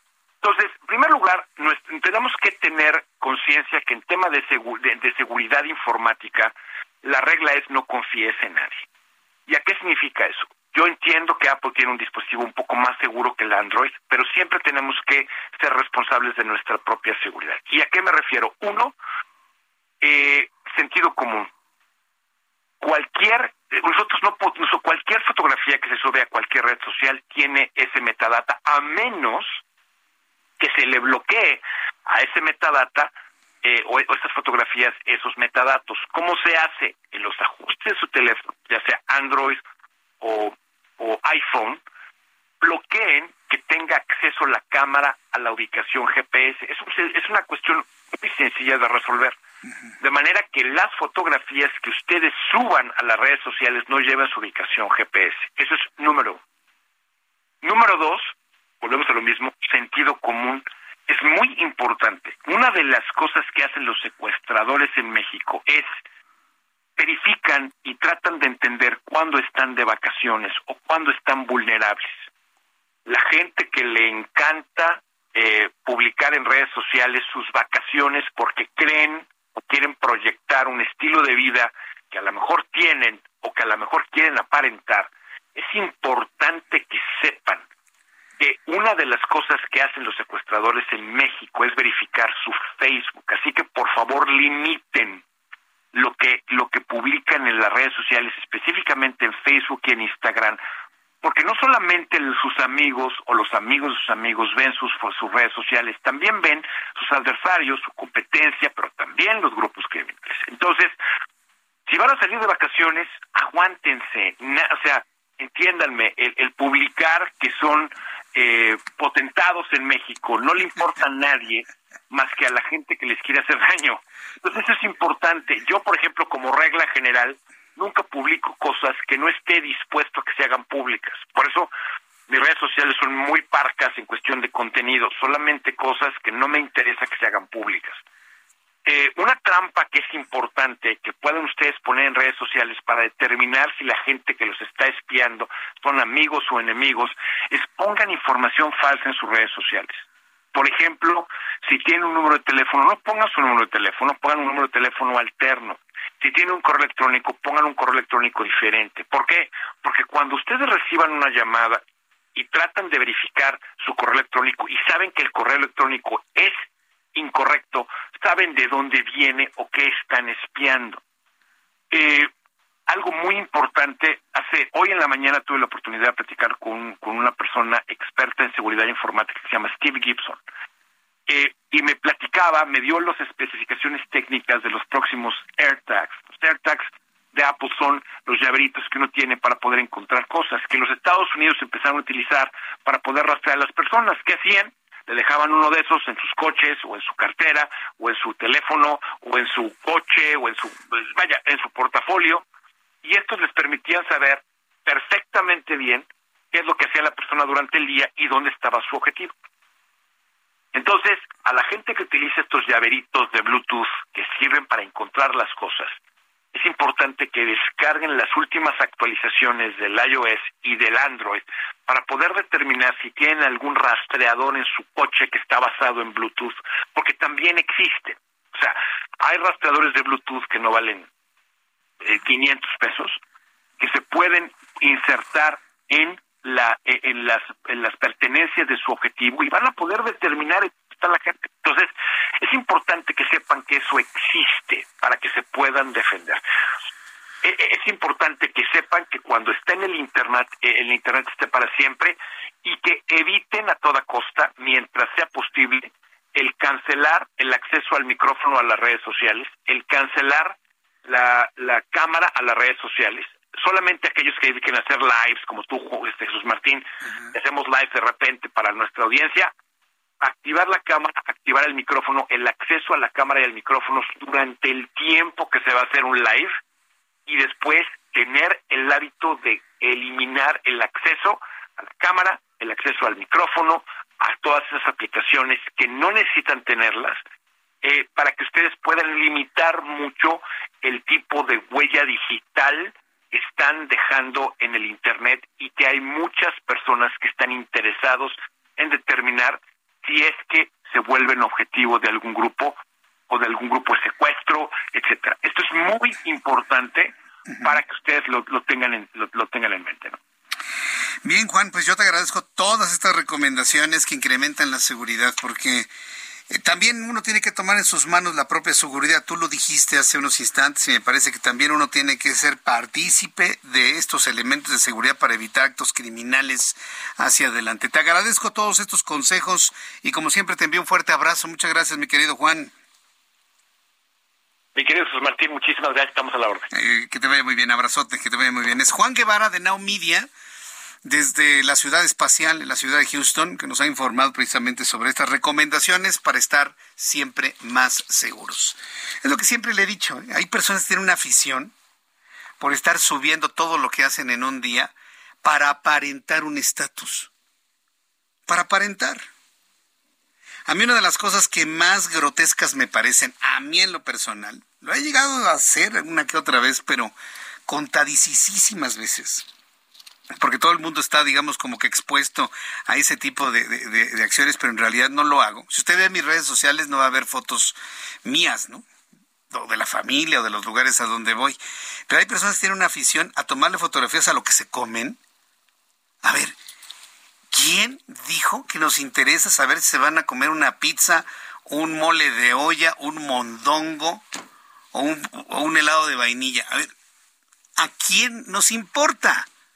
Ah, es una tendencia. Abra cualquier página de, de sus amigos en Instagram o en Facebook y todo el mundo se toma fotos de lo que se van a comer. Iba a decir la palabra con té, pero sería muy agresivo. Todo lo que se van a llevar a la boca le toman foto como para qué. Para que vean en dónde estoy, para que vean qué fino como. Ay, por Dios santo, de verdad. No hay que ser así. Son las 7.39 hora del centro de la República Mexicana. Antes de ir con Luis Eduardo, rápidamente quiero decirles Amigos en Tepic Nayarit, hoy estamos estrenando nuestra frecuencia en el 103.3. Quiero decirles que la sección 20 del Sindicato Nacional Trabajadores de la Educación, que encabeza Guillermina García, amigos en Tepic Nayarit, escuchen esta nota. Bueno, la sección 20 del sindicato pidió a las autoridades educativas prohibir los corridos tumbados en las escuelas públicas de Nayarit. Se está informando en Tepic. Están pidiendo los maestros sindicalizados prohibir los corridos tumbados, lo que canta Peso Pluma. La música incide en situaciones que no son formativas porque hablan de violencia, de drogas, de sexo, etcétera, comentó el líder sindical. La petición surgió luego de que en redes sociales se compartieron videos en los que los alumnos de primaria de Tepic interpretan y bailan las canciones de Peso Pluma durante la celebración del Día del Niño. La solicitud va a ser analizada porque dicen violenta el derecho de los niños a escuchar lo que se les pega la gana. Un momento, señores. Y me extraña que los maestros digan eso. Los niños están en formación. Ellos no tienen el criterio, ni la cultura, ni, ni el conocimiento de vida para determinar qué les conviene escuchar. ¿Sí? Imagínense los niños allá, así, bailando, ¿no? Ahí con la morra. Ella, ella sabe que está buena, que todos andan mirándola como va. ¿Sabe qué es lo que tiene la música de Peso Pluma? A propósito lo hacen, tiene gusanos musicales. ¿Sabe lo que es un gusano musical? Es un, es un estribillo muy pegajoso que se queda en la mente. Y entonces anda usted ahí, que tiene esa morra y que tienes amor y es tan duro y dale con ese estribillo. ¿Sí o no, Giovanna? A ver, ¿quién no ha estado todo el día con la morra, la morra en la cabeza? A ver. Esto es una manipulación musical, ¿eh? No tengo una evidencia técnica para decírselo, pero lo digo en función de lo que he percibido. Todas las canciones de Peso Pluma que he escuchado tienen gusano musical, se quedan pegadas en la mente. Y es una técnica para generar música. Ah, claro, por supuesto. Pero bueno, ya, Dejemos a Peso Pluma por un lado, porque esto finalmente es publicidad para él y ni nos va a pagar. Así que adiós Peso Pluma. Mejor vamos con lo importante, con lo interesante. Entro en comunicación con Luis Eduardo Velázquez, director del diario semanario Capital CDMX, a propósito de las nuevas facultades de las alcaldías para regular estacionamientos. Qué tema tan interesante, Luis Eduardo. Adelante, gusto en saludarte. ¿Cómo estás? Buenas noches, estimado Jesús Martín, y un saludo a tu auditorio y a todos en Tepic. Comentarte que en el Congreso de la Ciudad de México se aprobaron ya reformas de ley que otorgan facultades a las alcaldías para que regulen estacionamientos públicos. En el decreto aprobado se adiciona el artículo 32 de, 32 de la Ley Orgánica de Alcaldías y se faculta las demarcaciones para contar con un sistema de registro de estacionamientos. Este sistema contendrá los datos de responsables y administradores por cada estacionamiento, tarifa autorizada, póliza de seguro y el número de cajones.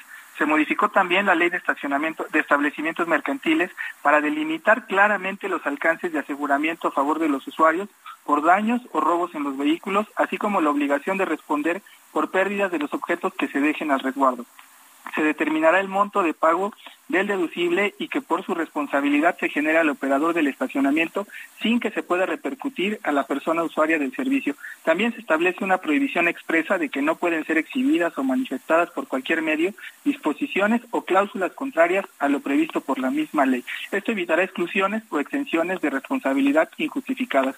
Y también se modificó la redacción del artículo 49 para armonizar con la Constitución de la Ciudad de México dejando claro que la facultad para la determinación de las tarifas le concierne a las alcaldías bajo los criterios que debe definir la Secretaría de Movilidad.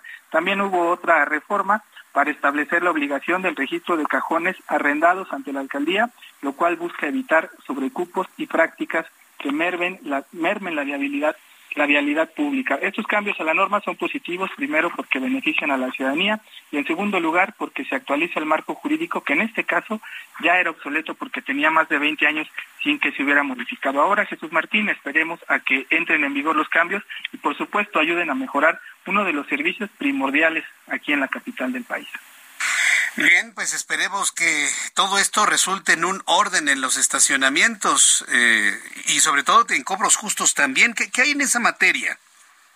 Sí, los cobros justos los tiene que definir en este caso la Secretaría de Movilidad con base a los parámetros que ellos tienen por zona y de acuerdo a la oferta y demanda y ya serán ahora más bien las alcaldías porque eso era algo que no estaba ahí bien regulado y las alcaldías son las que tienen pues mejor definido este concepto de oferta-demanda. En algunos puntos, ya sabes, la Ciudad de México, en algunas zonas ha avanzado con el tema de parquímetros, pero en otros siguen siendo los estacionamientos los que mandan, además de la saturación que ya hay en las calles. Bien, correcto. Pues muchas gracias por esta información, Luis Eduardo.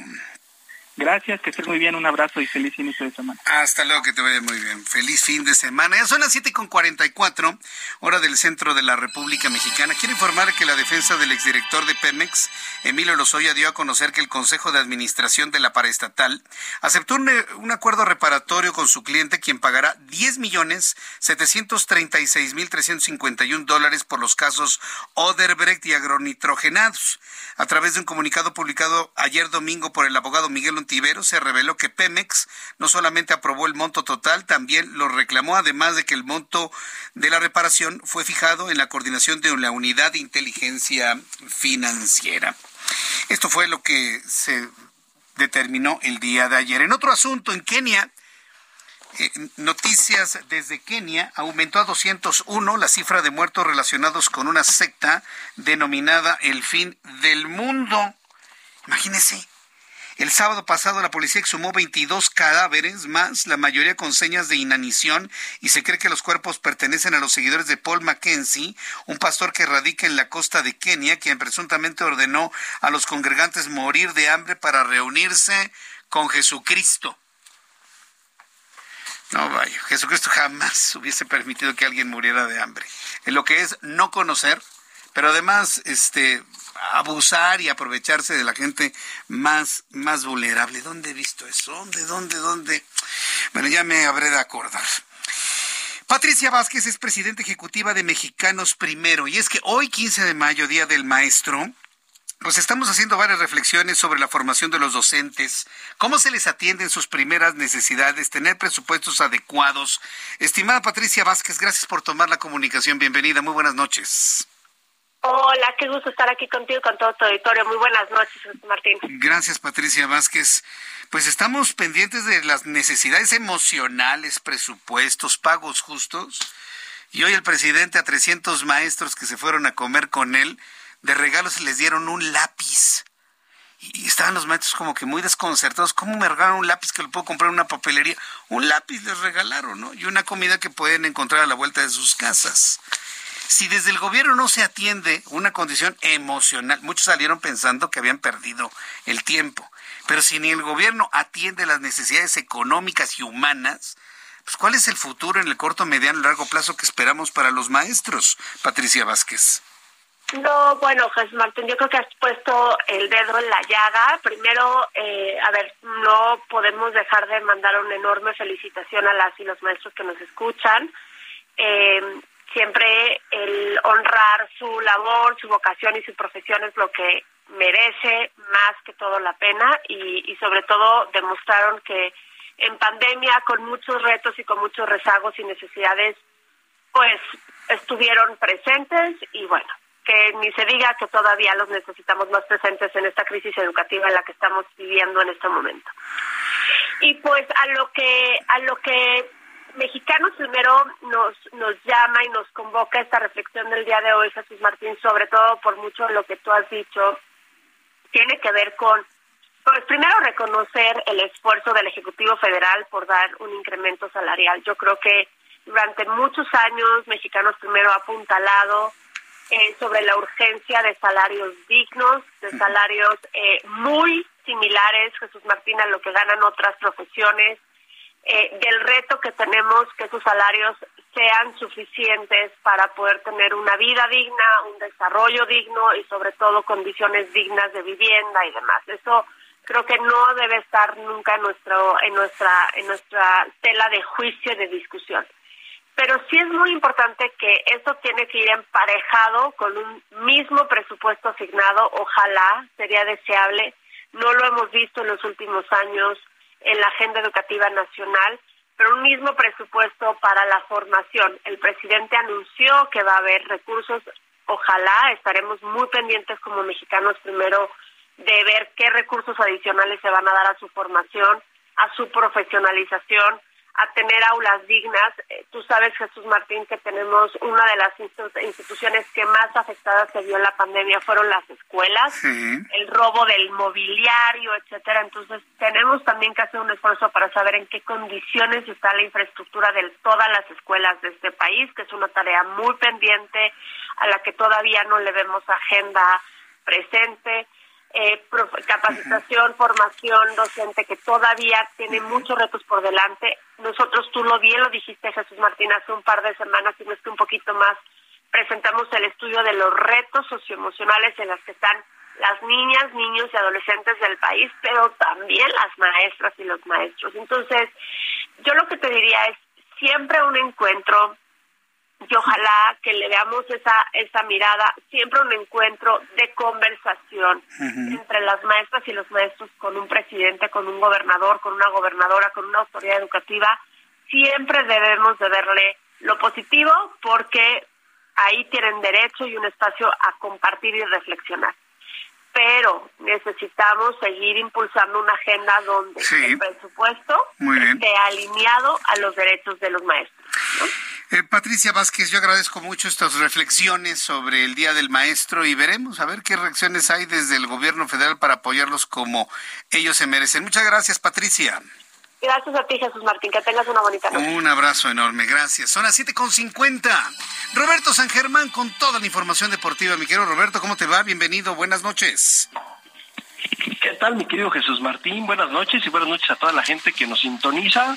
Pues con buenas noticias para el lado sincronizado y algo que sí tenemos que recalcar, amigo, es decirle a la gente que no lo hizo el gobierno mexicano. no las apoyaron a nuestras nadadoras y simplemente tuvo que llegar la iniciativa privada por parte del ingeniero Carlos Slim y también de Arturo Elías Ayub, su yerno, y que ayudaron a este equipo. A ver, perdón que te interrumpa, repíteme eso, quien pagó el viaje de las nadadoras, así hayan, sean parte algunas del ejército mexicano, quien pagó los boletos de avión, estancias, comidas y demás, ¿fue quién? ¿El gobierno? No, ¿verdad? El gobierno no, fue. No, no, no.